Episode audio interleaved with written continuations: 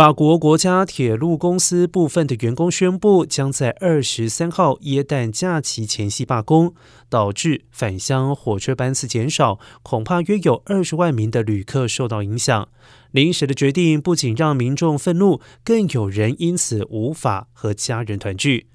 法国国铁近年来服务的品质下滑，班次误点严重，临时取消的状况频传。这次罢工再次点燃了部分民众对于国铁的不满。